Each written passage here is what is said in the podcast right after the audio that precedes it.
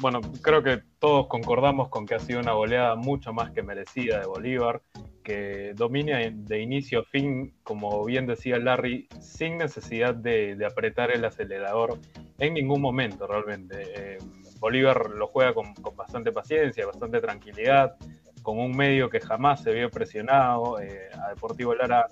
eh, se le notó esta poca cancha para, jugar encuentros en altura, jamás complicó el, tema de la posesión de balón de Bolívar, que, tuvo largamente eh, bueno, la tenencia de la pelota y la tuvo verticalmente, la tuvo siempre mirando hacia adelante, siempre apuntando hacia el arco, haciendo figura a Luis Curiel, que, no se vio resguardado nunca por una defensa muy floja, donde en teoría líder y capitán Henry Pernía tuvo una actuación flojísima. Em, y el resto de, su defensa y en, general del, sistema defensivo estuvo bastante por debajo de lo esperado. Eh, ya, era, ya era bastante ya era muy poco imaginable que esperar que, Deportivo Lara repita lo bueno que había hecho en la ida eh, el día de hoy, porque las condiciones eh, de, altura, las condiciones este, bueno, geográficas de, jugar en La Paz siempre son un condicionante. Em, así que ofensivamente, que es donde, donde había mostrado sus mejores argumentos en el partido de, ida, jugado la semana pasada en Venezuela, em, eran difícilmente repetibles hoy.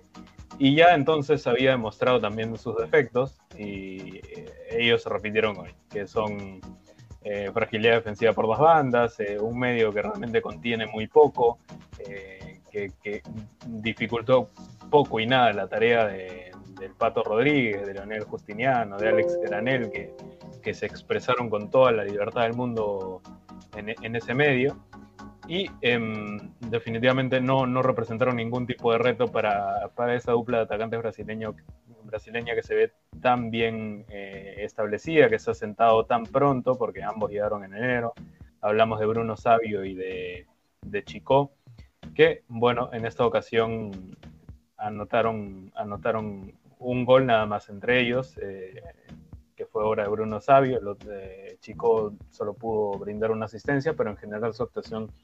fue bastante buena. Eh, los otros goles, como ya los habías mencionado, Roberto, fueron obra de José Sagredo a los 37 minutos,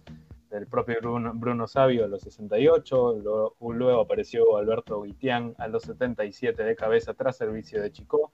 y Bruno Miranda simplemente se encargó de sellar el marcador para un 4-0 que sumó al global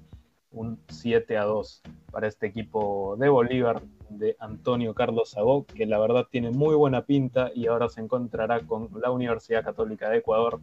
para determinar eh, quién sigue avanzando en esta Copa Libertadores.